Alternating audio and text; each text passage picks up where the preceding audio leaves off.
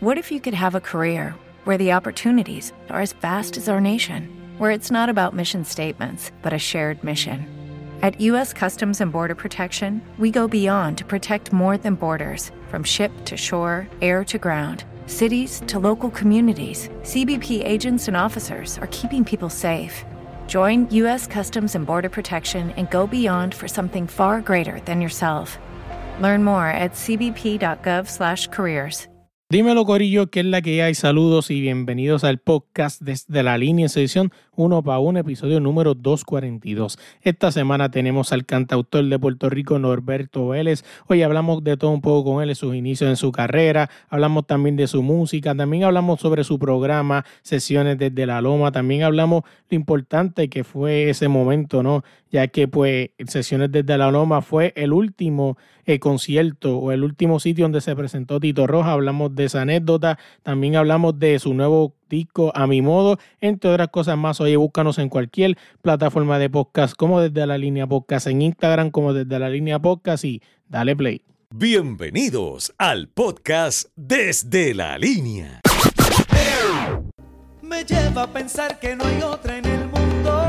Hay algo en ella, algo en el tono de su voz que encanta. Algo que el muchacho en mi interior extraña. Dímelo, Corillo, que es la que hay. Saludos y bienvenidos al podcast desde la línea edición uno para uno. Esta semana tenemos con nosotros a Norberto Vélez. ¿Cómo estás? Muy bien, muy bien, Luis. De verdad que sí, contento de estar por aquí. Eh, ya tú sabes, todos los días aquí haciendo promoción y haciendo todo lo que puedo por ahí. A, a, pesar de lo que está pasando, por lo menos le damos gracias a la tecnología que llegamos a muchos sitios. Así que gracias. No, no, así. Oye, Norberto, siempre me encanta arrancar los podcasts con esta pregunta que abre el debate de todos. ¿Quién es Norberto? Norberto Vélez es un jibarito del pueblo Batillo. Eh, que se ha dedicado a la música toda su vida. Definitivamente esto es lo que me apasiona, esto es lo que me gusta, esto es lo que de lo que he vivido. Eh, esto es lo que soy, la música. Y definitivamente, pues trato de llevarle al público lo, lo mejor de mí, cada día preparándome un poquito más y, ¿verdad? Eh, viviendo, estamos viviendo, viviendo y en estos días más aún. Oye, fíjate, no tenía esa pregunta por ahí, pero vámonos rapidito por ahí. O sea, cuando dices de estos días, no, para las personas que quizás vean estos dos, tres, cuatro, cinco años más al frente o lo escuchen, eh, te está hablando de los tiempos de pandemia, ¿no? Estamos en el segundo año de pandemia mundial, donde pues todo ha cambiado, ¿no? Y y muchas cosas se han visto afectadas. ¿Cómo te has, cómo, ¿Qué has hecho para adaptarte a estos tiempos? Eh, mira, yo tengo la virtud de ser un tipo bien, bien versátil. Yo me muevo, me muevo al son que me toca en bailo, como dice el son, la canción. Y, mano, yo honestamente los primeros días pues fueron un poco chocantes, ¿verdad? El hecho de que, wow, ¿qué está pasando? Nos tenemos que detener, pero soy de las personas que never stop. Yo no, yo no me detengo. Yo sigo caminando y en medio de la pandemia seguí grabando mi programa eh, que, me imagino que más adelante hablaremos de eso un poquito. Eh, me enfoqué en eso, me enfoqué en redirigir mi, mi vida eh, artística como, como solista en este momento también. Un momento, creo que el más difícil de, de la historia, eh, la que estamos viviendo, pero yo dije, ¿sabes qué? Yo voy a mí, voy a seguir trabajando en esto, no, no voy a parar y vamos, vamos a seguir hacia adelante. Así que realmente para mí ha sido un momento de cambios, pero no me puedo quejar. Dentro de lo que estamos viviendo, yo he seguido manteniéndome, haciendo mis cosas y Estamos muy bien, ¿verdad que estamos bien? Oye, devolviendo a la pregunta, vámonos a montarnos en una guagua imaginaria, vámonos para el pasado, habla un poquito de cuál fue ese clic con la música. Pues mira, yo realmente crecí y nací en la música. Mi papá era maestro de música. Digo era porque lleva retirado muchos años por cuestiones de salud que le sucedieron. Eh, y mi vena musical también viene por el lado de mi mamá, que aunque profesionalmente no eran, no eran músicos, ¿verdad? Este, estudiados, la vena musical mía viene de ambos lados. Eh, y siempre me mantuve en eso. Mi crecimiento musical fue en la música eh, típica puertorriqueña. Yo era uno de los niños trovadores de aquí de la isla que me pasaba en Cuancanta esquina cantando música típica. Eh, aprendí a tocar guitarra y aprendí a tocar todo instrumento que se me paraba al frente. Nunca me dediqué de lleno a uno. No te puedo decir que soy un guitarrista de cuatro pares, como decimos aquí, ni un bajista de cuatro pares, pero me gusta defenderme en cada instrumento y hacer un poco. Y me ayudan a la hora de componer, de crear, de hacer mis cosas. Este, así que básicamente soy un Norberto que realmente todos los días experimenta con algo, que, que he crecido en la música, que vivo en ella y, y, que sigo disfrutando de este talento que Dios me dio. Fíjate, tú hablas de, lo, de, tu padre, o sea, lo tenía por aquí, o sea, tu padre también fue tu primer maestro de música. Mi papá fue mi primer maestro de música desde, mi, bueno, antes de empezar a hablar, ya mi papá me estaba dando clases vocales, este, para que yo fuera eh, aprendiendo a hacer entonaciones. Así que desde bien pequeño, en mi casa hay grabaciones aquí en cassette, que de hecho estoy por, por, empezar a sacarlas y a buscarlas en cassette, donde yo estoy con apenas un añito, dos añitos, mi papá me enseñaba y yo estaba ya balbuceando, pero haciendo ejercicios de entonación y muchas cosas que, que, que, eventualmente iré sacando para que la gente conozca un poquito más de mí. Oye, hablando de, de, de, de o sea, tu papá fue ese primer maestro y todo eso, pero de los que recuerdes, ¿cuáles fueron esos primeros artistas que escuchaste que, que te volaron la cabeza? Eh, déjame ver, voy para atrás. Es que yo me, como yo me crié tanto en la música típica, ese era mi entorno musical desde pequeño. Eh, y escuchaba mucho, por ejemplo, lo más reconocido aquí en Puerto Rico, por decirte, un Andrés Jiménez, que era de lo más que yo escuchaba, eh, perdón, en ese tiempo. Pero sí, recuerdo que cuando me empecé a mover y empezaron a cambiar mis inquietudes musicales ya por lo tropical, te podría decir que fui bien fanático de, de la orquesta de Tommy Olivencia, que en paz descanse, eh, porque en mi casa había un disco de Tommy Olivencia, donde cantaba Frankie Ruiz en ese entonces, cuando salió Jerry Rivera, me convertí súper fanático de Jerry Rivera con aquel disco Cara de Niño y todo eso que salió de él. Eh, pero también fui muy fanático de lo que era la música romántica. Y ahí te puedo decir que escuchaba todo el tiempo un Luis Miguel, un Cristian Castro, un Álvaro Torres. Eh, yo, yo, siempre he sido bien versátil en la música. Nunca me encerré en un solo género y me he mantenido así, ¿verdad? Escuchando de todo un poco, porque eso me ayuda a nutrirme y a la hora también de cantar pues tengo la gracia de que puedo, ¿verdad? Moverme en diferentes géneros. No, a lo mejor no tanto como llegar al reggaetón o llegar a ese tipo de cosas, pero sí puedo moverme en diferentes géneros y tratar de hacer lo mejor que puedo en cada uno. Tú me dices de eso, dame un segundo, dame un Quizás la gente no lo va a ver, pero yo te lo enseño a ti. Mira para allá. Triángulo Estoy enseñando a, a, Norbert aquí un disco de Tommy Olivencia y su orquesta, que se llama El Triángulo del Triunfo donde en esos tiempos cantaba Frankie todavía con Tommy Olivencia. Yo tengo, yo recuerdo que por lo menos ese disco no estaba aquí en mi casa, pero sí tenía uno que la carátula era blanca. Este, que ahí donde estaba Anda y vete, estaba esa, Pancuco, había un merengue, ahí me encantaba ese disco de Tommy, ¿verdad que sí? Además de que Frankie Ruiz pues era una eminencia. No, así, oye, vámonos de ahí, vamos a hablar de, de vámonos más para acá. Vamos a hablar de, tu proyecto, ¿no? De tu proyecto que ahora mismo que, que, que, es el que estás está haciendo, que es desde la loma. O sea, ¿cómo, ¿cómo empezó eso? Desde la loma, yo estaba tratando de buscar hacer algo un poco diferente, ¿verdad? Yo creo que ya hay ciertas inquietudes que están en la cabeza de uno y, y realmente yo dije un día, ¿sabes qué? Me gustaría hacer un programa, algo diferente. Viendo cosas en YouTube, eh, me, me surge esta idea. Y dije, contra, yo puedo hacer un programa así, donde puedo traer invitados, cantar. Te voy a ser honesto, jamás pensé que iba a traer artistas como Gilberto, que iba a traer artistas como Víctor. Yo honestamente pensé, dije, pues voy a empezar a hacer un programa allí, y traigo a los panas míos, y empezó a cantar, y yo no sé, hacemos algo. Pero salió el primero, y después del primer programa yo vi la reacción del público, y yo dije, no, esto no se puede parar. Traje a Gilberto Santa Rosa, y lo próximo es historia, definitivamente. He tenido el apoyo del público mundialmente hablando, porque no solamente de aquí de Puerto Rico, sino que tengo fanaticada del, mundo entero. Ya donde quiero que me paro, ya ahora soy Norberto el de, la Loma. Donde quiera que me paro, ya la gente me reconoce. ¡Eh! Adiós, pero tú eres Norberto el de, la Loma. Y yo, sí, sí. Eh, eh, he logrado, he logrado cautivar el cariño de la gente, la atención de la gente. Sesiones de la Loma se convirtió en uno de los programas favoritos en medio de esta pandemia, donde la gente estaba encerrada y tenía algo diferente que ver. Porque eh, el hecho de amenizar un programa. Mira, yo, yo veo Sesiones de la Loma eh, como, si, como si hubiera sido en aquel tiempo un show de las 12, pero un poco más íntimo, ¿no? Porque damos la, la exposición musical, pero también está la entrevista. Para mí, yo pienso que el show de las 12 fue para mí el programa número uno más importante musicalmente hablando durante muchos años. Y para mí es una lástima que ese programa no exista hoy día. Era la plataforma número uno donde artistas nuevos y artistas viejos y todo el mundo, o sea, presentar tu producción musical y lo que tú llevabas. Y lo bueno era en aquel entonces que no se cantaba una canción, como hoy día en muchos programas, que era lo que último que se estaba haciendo, sino que había la oportunidad de cantar cuatro canciones, cinco canciones en un show y tú decías, wow, presentabas básicamente casi la mitad de un disco. Así que Sesiones desde la Loma se ha convertido en eso.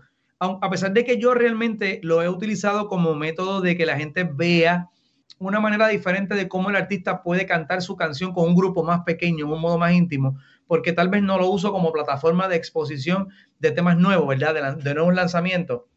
Tampoco lo cierro a que eso no va a ser así. O sea, ya eventualmente lo, estaremos usando para eso, donde tal artista sacó su producción y viene aquí y presenta a lo mejor tres, cuatro temas de su producción y hacemos algo. Así que de verdad que yo estoy bien contento con, con el resultado de lo que ha pasado con este programa. No, y tú me dices eso, o sea, hay algo que me parece interesante y que, que, que, me, que me vuela la cabeza, ¿no? que algo que tú le llamas la cañona, algo así, ¿no? Que es una canción que prácticamente tú le das a la persona de camino para la loma, o sea, y tiene que aprendérsela para cantarla ahí. Eso ha sido parte de, lo interesante, o sea, obviamente a cada artista yo le explico, tú simplemente eh, métete en la canción, escúchala, escúchala, escúchala, la letra yo te la voy a poner ahí al frente para que tengas la referencia, pero lo interesante de esto es ver cómo cada uno eh, hace suya la canción, ¿me entiendes? Y trata de asimilar cómo cantarla a mí me mató muchísimo Dani Rivera. Dani Rivera literalmente escuchó la canción en el parking cuando llegó a grabar el programa. Él nunca la escuchó ni de camino. Él me dijo, mira, yo la escuché aquí. Y, lo que hicimos fue que la ensayamos una vez. Yo le dije, Dani, ahí está la letra. Usa tu instinto. Y cuando el tipo arrancó a cantar, yo por poco se me salían las lágrimas, porque yo decía, wow, escuchar a este tipo cantando esta canción de esta manera es increíble, ¿verdad que sí? No, sí, o sea, Dani Rivera, tengo un montón de discos de Dani Rivera ahí, en verdad que, que, que es una eminencia, verdad que sí. Oye, siguiendo aquí con, Desde la Loma, o sea, Desde la Loma básicamente no has tenido una oportunidad de entrevistar este y tener en tu programa grandes cantantes y básicamente un homenaje, pero o sea, uno le hace un homenaje a, estos artistas, pero tú nunca esperas que llegue el momento en el que uno va a partir. O sea, y estaba hablando en el caso de Tito Roja. Básicamente Tito Roja se puede decir que fue la última presentación desde la Loma, ¿no? Antes de, partir. Eso es así. Eh, Tito Roja tuve la, la grata experiencia de que su, ¿verdad? Y la oportunidad que Dios me regaló y él de que sus últimas dos presentaciones fueron junto a mí, fueron en la Loma. La primera, pues como tú acabas de decir, perdón, como tú acabas de decir, eh, fue el episodio donde yo decido hacer un homenaje en vida no todo el tiempo, ¿verdad? Se piensa en, homenajear a grandes artistas con trayectoria en vida. Esperamos a que se mueran, como dice la canción de, del combo. Lo que me vayan a dar, que me lo den en vida. De hecho, yo traté de, preparar algo un poco más elaborado para ese episodio, pero por la cuestión del COVID, pues nos tuvimos que cohibir un poco, pero queríamos hacer unas cosas visuales adicionales y no se pudo. Eh, y yo me siento más que honrado de haber tenido su presencia en esas dos ocasiones, en el homenaje, y él se enamora del, del proyecto, de la loma, del sitio. Y es bueno que me dijo, wow, me voy a comprar un sitio como este. Yo quiero un sitio, quiero una loma como esta. Y me preguntó que si yo le podía hacer el especial de Navidad que él quería regalarle a su público. Eh, él quería hacerle un obsequio al público de este, ¿verdad? De su, de su música navideña. Y yo obviamente le dije que sí. Y la pasamos súper bien. Le doy las gracias le doy las gracias a Tito y a Dios por la oportunidad de haber estado allí. No, sé, como te digo, cuando, cuando básicamente, pues no, este uno, pues uno dice, ¿no? Que, que pues se le va a virar, pues básicamente, pues cuando yo busqué en las redes, básicamente todo el mundo está compartiendo esa, esa canción que cantó junto a ti, o sea, desde la loma, y ver que, que, o sea, pues se le hace viral, ¿no? Y se va más mundial el proyecto de uno, Básicamente, pues es triste, ¿no? Porque es de la manera que quizá uno no quisiera, ¿no? Que siendo una despedida de un grande, pero como quiera es parte de lo que tú querías hacer en tu proyecto. Mira, eh, hay, una, hay un dicho, ¿verdad? Que, que, dice que unos parten y otros nacen. Este, y yo pienso que Tito partió y me dio vida a mí. Yo creo que parte de a lo mejor su, su legado, su propósito fue ese. Y fue darme ese empujón para que la gente, el que no había disfrutado de este episodio, de conocerme, ¿verdad? Pues, pues tuviera la oportunidad. Mira si fue tanto así que artistas de, la, talla de, por ejemplo, Osuna, compartieron un pedazo, un extracto de, de ¿verdad? De, este episodio con Tito. Así que esas cosas me llenan de orgullo, de verdad que me da, me da mucha satisfacción. Sacándote de ahí, vamos a hablar un momento de, de o sea, vámonos en, en, un viaje, como digo yo, o sea, ¿quién tú quisieras que, que estuvieras desde la loma? O sea, alguien que tú digas, si llega esta persona, ojo, no quitándole mérito a los que han estado, son grandes también. Pero esa persona que tú dijeras, wow, si llega desde la loma, wow. Eh, sin comprometerte, no, como bien dice, esto es sin quitarle mérito a los que están. Lo que pasa es que los que están y los que han estado son personas más accesibles a mí. No dejan de ser grandes estrellas. Pero yo digo que el día que llegue Marc Anthony a la loma, yo cierro, quemo la casa. Eh, terminando el show. De hecho, yo lo hablé con Sergio George. La última vez que tuve una conversación con Sergio. Y él me dijo, brother, el día que tú lleves a Marc allí, cancela el programa, ya está. Y yo dije, no, que yo le pego fuego a la casa, ya yo no quiero ni ver nada más después de eso. O sea, aquí viene Marc Anthony y yo logro cantar con Marc o con un Carlos Vive, que son dos personas que yo admiro muchísimo. Ya después de eso digo, ok, se acabó esto, me puedo acostar a dormir y no hago más. Sí, sí. Oye, un comentario que tenía aquí que lo escribí aquí, se olvidó decirte. O sea, una de las cosas que también me ha volado de la cabeza cuando veo de sesiones desde la loma es que, como tú dijiste al principio, ¿no? Que tú eres, puedes darle, puedes tocar varios instrumentos y se notan desde la loma. De momento tú agarras una guitarra, de momento tú agarras un bajo, de momento tú agarras lo que sea y le metes mano. sí, yo creo que, que, mira, incluso me atreví en el, en el cuarto episodio de tocar conga y cantar ese no es mi instrumento, pero para nada. O sea, yo toco conga por, por gusto, como dice Gilberto. Gilberto dice, yo toco malo, pero me divierto muchísimo. este, y da la casualidad que en ese episodio el conguero no podía estar por una, por, no me acuerdo qué fue lo que pasó. Y dije, pues, ¿sabes qué? Olvídate, yo cojo la conga y que sea lo que Dios quiera. y entonces, pues, pues, mano, para mí ese, bueno, dos, dos episodios que han sido un reto para mí fue ese que fue junto a Madera Fina, de poder tocar conga y cantar. Y no solamente el hecho de tocar y cantar, el hecho de tocar conga, ese es un instrumento físico, es un instrumento que te mata. La gente pensará, ah, tocar conga es fácil, igual que tocar el guiro de merengue. Agarra un guiro de merengue y trata de tocarte cinco canciones corridas. Vas a terminar sin brazos, sin hombro, va a estar una semana con hielo. Y, y, otro episodio fue el de Johnny Rivera, donde yo dije, en este yo voy a tocar bajo y voy a cantar. Y la música de Johnny no es como que son cuatro tonos y sigue cantando. Es que tenía que tocar muchas cosas que había que leer. Y mi lectura, honestamente, yo lo que sé leer son los letreros de aquí a San Juan. Y, vuelta, tú sabes. Pero musicalmente hablando, pues la música hay que estar constantemente practicando. Y yo no, honestamente no lo hago por tiempo y por vagancia. Pero fueron dos episodios que me disfruté mucho, mucho, mucho, mucho, mucho, porque fueron bien diferentes en eso. No, sí, o sea, y uno de los que más a mí me encantó, de los que te puedo decir así, me gustaron todos, pero uno que me voló la cabeza fue cuando de momento yo cliqueo Domingo Quiñones. O sea, es un tipo que de verdad que, que en verdad para mí es un ídolo. O sea, una voz como la de ese hombre son bien pocas. O sea, y, y para mí un ídolo. Es uno de los que quisiera algún día poder tener aquí, poder hablar con él. O sea. Pues mira, no es muy difícil. Yo creo que te puedo ayudar a llegar a él. Domingo es un tipo súper, súper buena gente, bro. Pero súper buena gente. Eh, yo lo había conocido en varias, ocasiones, en varias ocasiones, nos habíamos encontrado, habíamos hablado el tipo siempre te da palabras de aliento. Eh, un tipazo, brother, un tipazo, un talentazo también brutal. Eh, hablando con él antes del episodio, me enteré de muchas cosas de él que yo no sabía, o sea, como temas que, Domingo había escrito, muchísimos temas que Domingo ha escrito que, han pegado, o sea, que han sido éxitos. Eh, y uno de los más que a mí me gustaba, que no sabía que era de él, el tema que, que, que cantó Michael Stewart, Sueño. Oh. Oh, ese tema es de él. Eh, el Águila, que la grabó Ismael Miranda. Yo soy como el águila y un sinnúmero de temas que él me contó y decía, Dios mío, yo no sabía que esto era tuyo, tú sabes, son cosas que uno no sabe. Y, y un tipazo, brother. Me disfruté mucho ese episodio, además del hecho de que, como dije yo, les barujé los temas. Cuando yo cogí el tema aquel de, eh, no me acuerdo ni cómo se llama ahora, que yo cogí el cuatro venezolano, que decidimos hacerlo como en tipo joropo y él se volvió loco cuando yo le dije, voy a coger una canción tuya y la vamos a cantar diferente.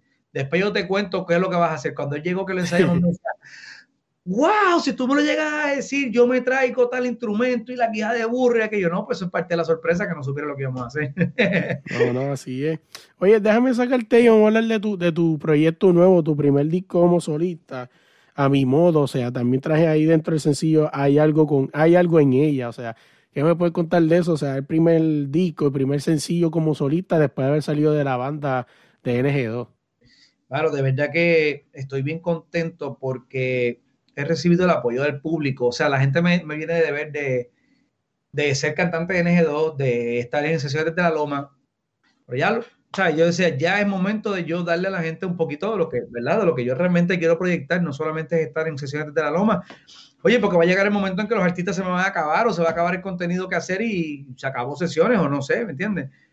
Tal vez no puedo volver a traer a Gilberto nuevamente o no puedo volver a traer a... Entonces, pues, ya es momento de, darle un poquito de la prueba de esto. Me lanzo en la aventura de hacer este primer proyecto que consta de 13 composiciones, de 13 temas.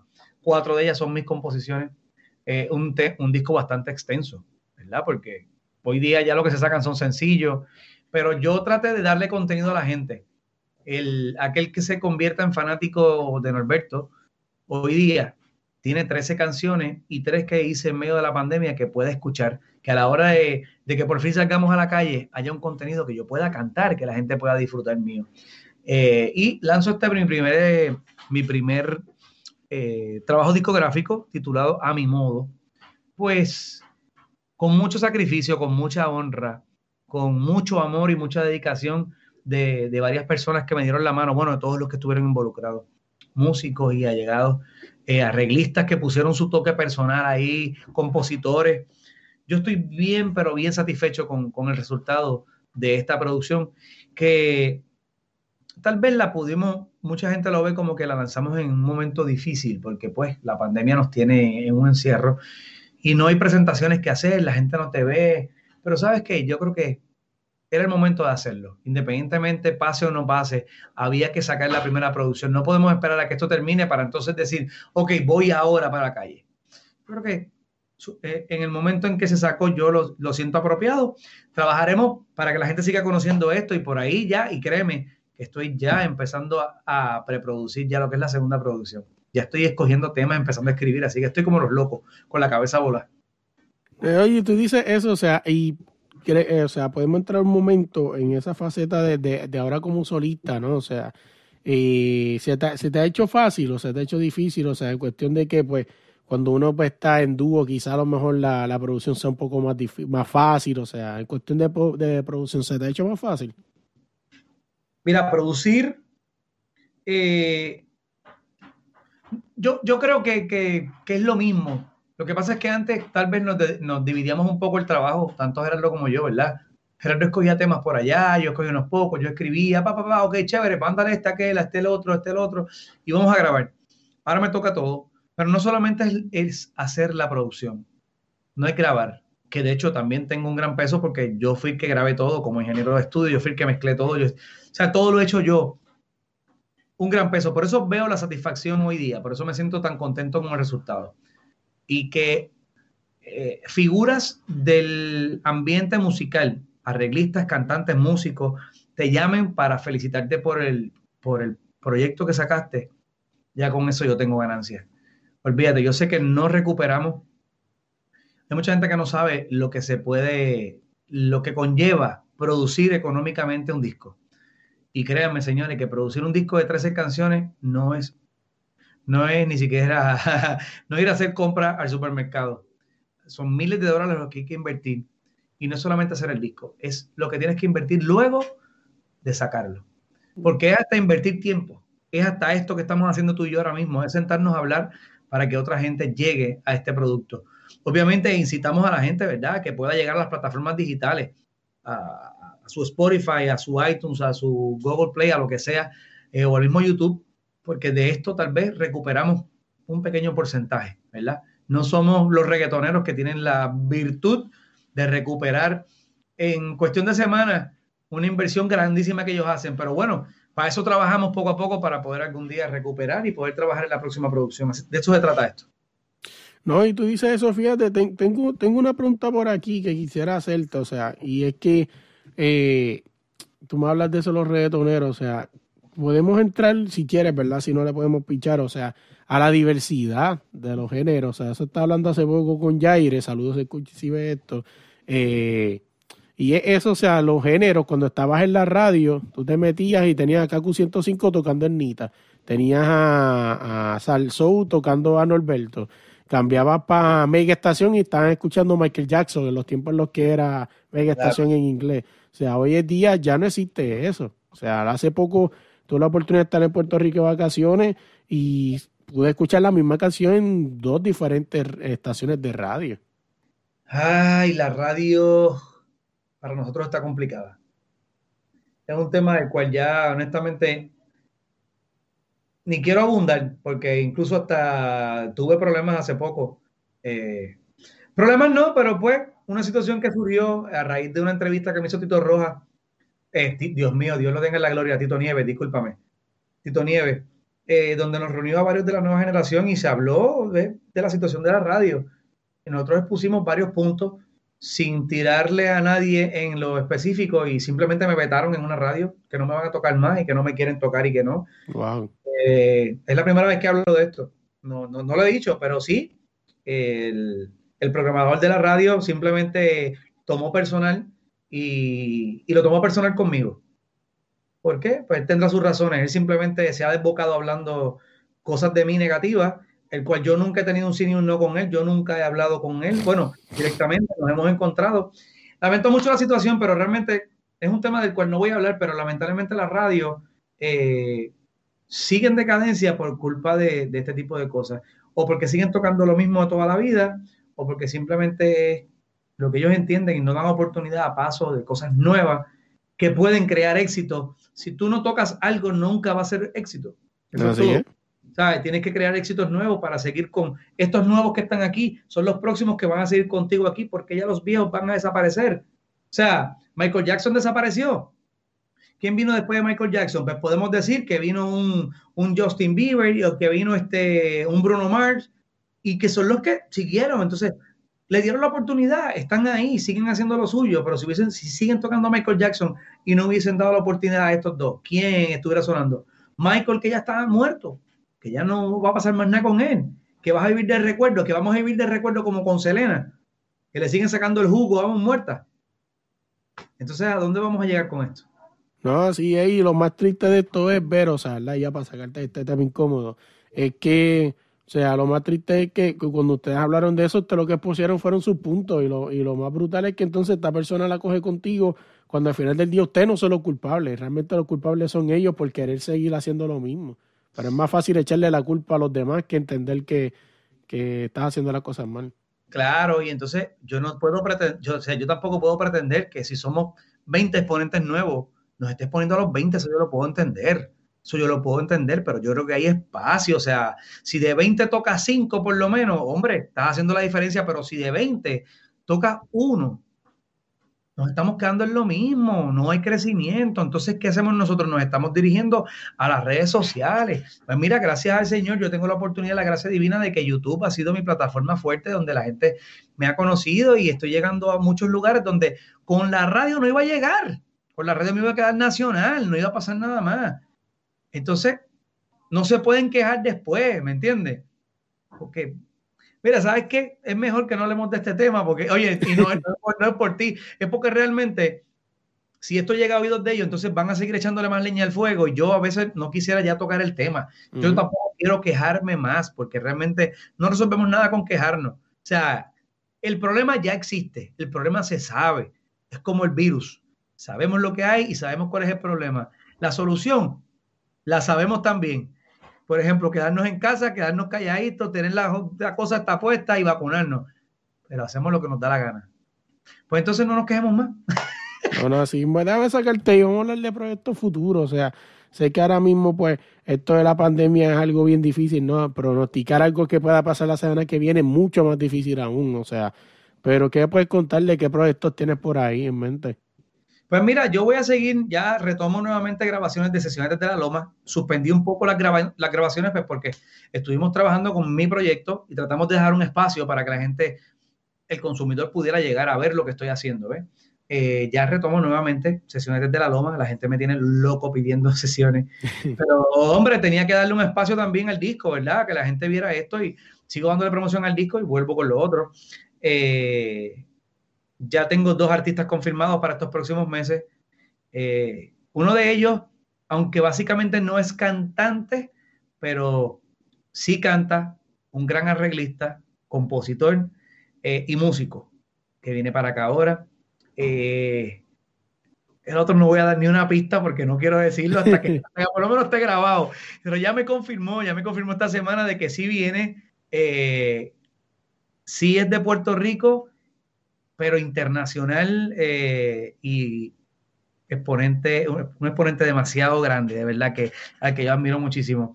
Así que vienen cosas buenas por ahí. Como te dije, yo inquieto, estoy aquí en el estudio ya, precisamente estoy trabajando con un tema nuevo que estoy escribiendo para la próxima producción, ya estoy viendo por dónde me voy a ir. O sea, el disco nos lleva un mes todavía afuera y ahí estoy en lo que es preproducción de empezar a buscar non-stop. Yo creo que ya mi cerebro está programado para esto. Sesiones desde la loma me he mantenido siempre en saco un episodio, viene, lo saca, vamos para otro. Entonces, esto me mantiene en esta maquinaria de seguir produciendo y trabajando aun cuando lamentablemente eh, no recibimos nada económicamente porque la verdad es que la gente pensará que porque mi canal de YouTube tiene mil suscriptores, cien mil suscriptores, estoy devengando un sueldazo. Y no es cierto. Recuerden que hoy día los derechos de autor nos bloquean todo lo que son las ganancias y realmente no es así. Yo puedo subir un episodio ahora mismo y puede tener 5 millones de views, pero no me produce dinero a mí, le produce dinero a los que escribieron las canciones, a esas casas editoras que están pendientes a los publishing, que están pendientes de eso. O sea, no vivimos de esto realmente. Vivimos de lo poquito que nos puedan dar los auspiciadores que podamos conseguir, ¿verdad? Así que si se siguen uniendo auspiciadores, bienvenidos sean para poder seguir haciendo más cosas. No, así es, y no solamente eso. Fíjate, una pregunta. ¿Tú llegar a los 100 mil suscriptores, te dan la placa o por ser se supone que sí, pero lo que no estoy claro es si tengo que solicitarla. Yo creo, que, sí. tengo que entrar a solicitarla, así que en estos días voy a ver si entro y la solicito y me la pongo aquí en el pecho por lo menos una semana con ella. sí, yo creo que tiene, yo creo que tiene que solicitarla, así que chequeate eso. Este, otra, otra cosa que tenía, ya para dejarte ir, o sea, me está hablando de que ya tienes el disco en la calle y estás produciendo el próximo, o sea, y, ya estás en preproducción del próximo. Eh, la música, mano, hoy en día con esta inmediatez de las redes, básicamente una canción que tú sacaste hoy, ya las semanas que vienen, para la persona es vieja. No llegan a un mes las canciones ya, ya no llegan a un mes. Antes duraban tres meses, o sea, tenían vigencia de tres meses. Hoy día, brother, lo que tú acabas de decir, una semana, la segunda semana ya le apesta, ya la tercera tienes que dar una nueva. De hecho, estaba dialogando ahorita mismo con, con Gabriel, el que muchacho que produce conmigo, Sesión de la Loma, de eso mismo. Le dije, bueno, ya vamos para el mes, pues vamos ya a ir pensando en el próximo tema, o sea, irlo sacando mensual, el tema de promo, porque es que ya no se puede, ya no se aguanta lo que tú dices, la inmediatez. Yo me di cuenta de eso esta, este mes pasado cuando yo veo, eh, por ejemplo, Daddy Yankee sacó el tema de problemas y yo creo que esta semana pasada sacó el otro tema ya. Y dije, pero ¿qué es esto? O sea, yo creo que no llegó al mes. Y la culpa es de ellos, nos tienen locos. Nos tienen ahí, ahí, al palo, al palo, no hay break. sí, sí, no, y así es, y no, y, lo que es el género urbano, este, pues, o sea, se ha convertido y lastimosamente, y en esto no te quiero meter, no tienes que hacer comentarios ya para dejarte ir. O sea, el género urbano se ha convertido en este dicho que dice que es mejor cantidad que calidad. O sea, y pues lastimosamente, pues, es así. Así que, pues, nada, déjame dejar, déjame dejarte ir. ¿Cómo te conseguimos en las redes sociales? Pues mira, me puedes buscar en Instagram como Norbert Music.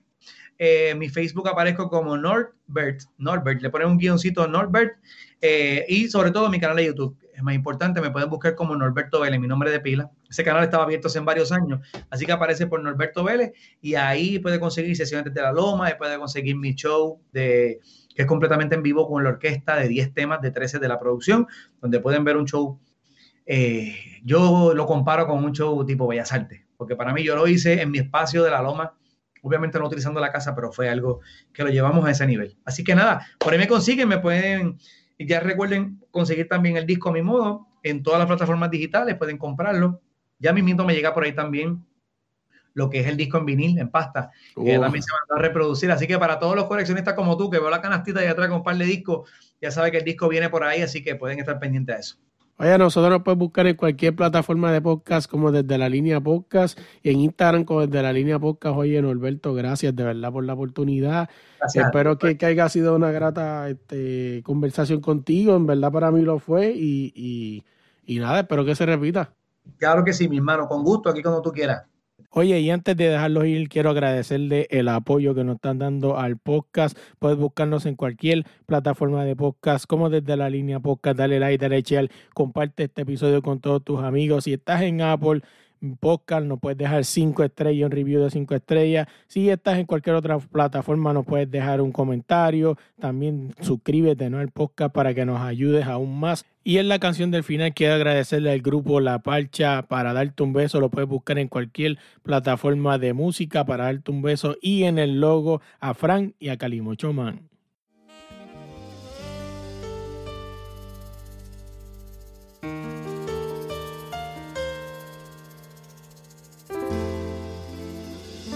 su forma de mirar me atrae. Algo que no sé cómo explicar me invade. Hay algo en su sonrisa que me envuelve y me acaricia. Me lleva a pensar que no hay otra en el mundo. Hay algo en ella, algo en el tono de su voz que encanta algo que el muchacho en mi interior extraña.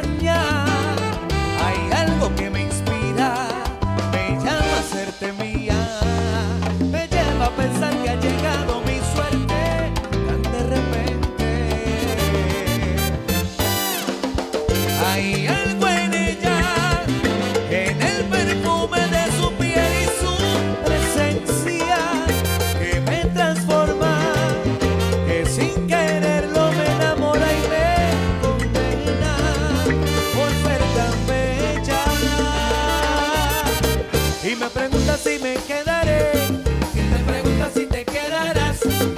7 dedos y después 20